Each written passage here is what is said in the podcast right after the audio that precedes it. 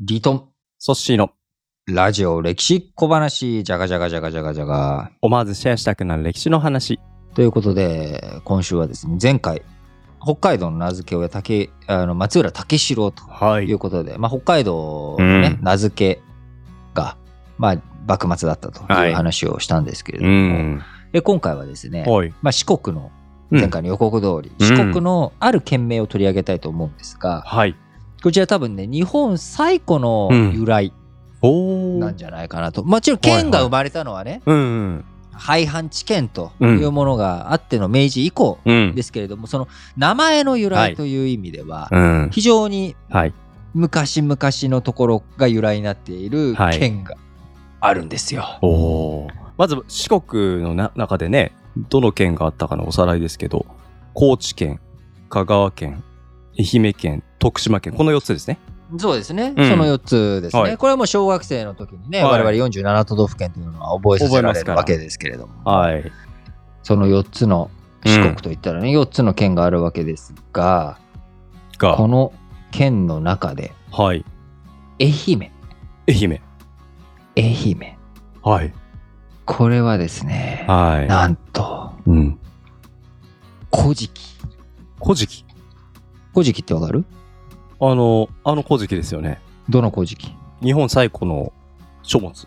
日本最古の歴史書歴史書。ですな。うん。この古事記の中にですね、はい。愛媛という名前が出てくるわけですよ。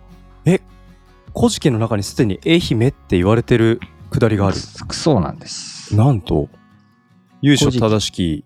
由緒正しきなんですね。はい。こう、国生みっていうはいのがあるわけです。はい。神様が、うんイ。ザナギの御事とイザナミの御事が、はい。まあ、国を作っていく。日本という国を作っそうそうそうそう、国生みのね、うんはい大屋島の国ということで、はい。この国生みの時にですね、はい。最初に生んだ、まあ、いろんなこう、まあ、日本書紀と古事記違いがあったりとかするんですが古事記の方ではまず淡路島淡路島。をお生みになってその後はい。四国を生んでるんです。ででこの四国の国というのは男女2つの名を持った島と。はい。体は1つであるが顔が4つある。うん。で1つの顔ごとに名前がある。はい。その名前の中に伊予の国のことを愛媛と言いということ。で、愛媛という名前というのがですね、うんもうここのタイミングから出てくる。早いですね。そう。うん。で、この日本全国47都道府県ありますが、うん。まあ、東京都なんてな、うん。こんなんもう若々しいわけですよ。はいはいはい。若々しいうんわけです。うんとか、鳥取、うん。うん。えー福岡、福岡なんていうのもね、あれもね、福岡県っていうのもね、あれもすごいわけですよ。おおどうすごいんです？もともと兵庫県の地名なわけですよ。え？福岡っていうのは。兵庫って大阪の隣の兵庫？うんそうう。ですよ。うん。それが九州の福岡。黒田家、はい福岡藩その九州福岡藩の藩主うん。だった、えー黒田家っていうのがもともとその福岡っていううんところにいうん。て、自分たちがそのあの博多をねはい。なった時に福岡っていうふうにしたんだけど、でも博多なまんまだ うん博多っ子もう昔からここが博多やと、うんうん。ところがそれが県名とかに転じる時にその福岡はい。が判明がそのまま福岡県、うん福。岡市となったけれども、町の名前は博多やと。なるほど。あのー博多、というのは古いけれど福岡なんてのはもう全然江戸時代はい。からという新しかったりとかですね、うん。まあ、熊本なんかもね肥後の国とか、うんはい熊本っていうのもともとまああのーそれも加藤清正が出てと、結構江戸時代前の戦国時代とかうんうんに結構いろんな地名っていうのも生まれて、はい岐阜県なんかもさ、うんうんうん。あれは織田信長が岐阜ってつけたからだったりとかって、まあ比較的、う結構新しい地名っていうのは多いわけですよ。そっか。うん。その中、はい。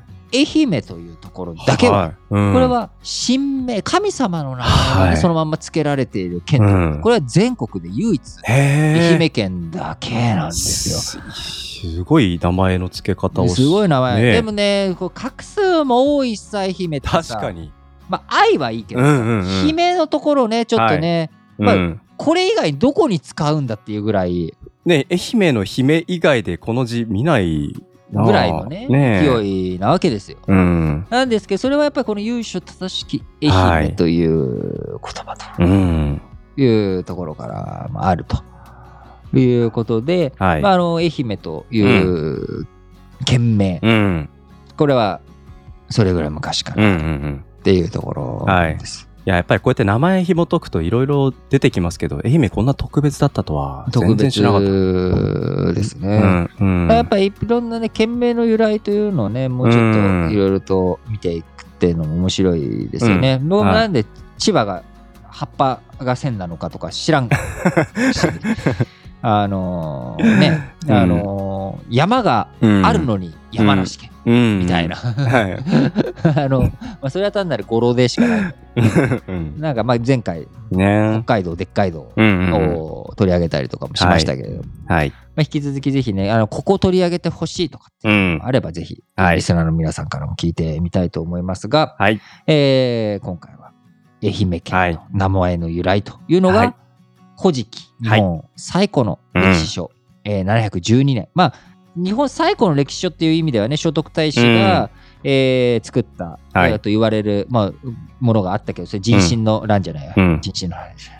えー一子の変。大化の改新の前の645年の中富のお鎌足と中野上の王子が蘇我家を滅ぼした時に、えー燃えて亡くなってしまったと言われている書物、歴史書がのあるんですが、はいまあ。それはもう燃えて残ってないので、現存していないので、えー最古の書物と言われているのが、あー大野安丸が、比枝のあれが喋っているものを筆記した、えー712年の古事記。そしはいてこの古事記というのは、かつて、えーソッシーが、はい。あの、元鬼の宣長を取り上げた古事記伝のところでもね、そうでしたソッ。シーがかつて取り上げた非常に重要な書物、はい。これに連なるうん愛媛県の県名の由来ということで、なかはなか古事記ね、ね読む機会とかも皆さんないとは思うんい。うん。ですけど、話は結構天の岩戸の話とか、うん。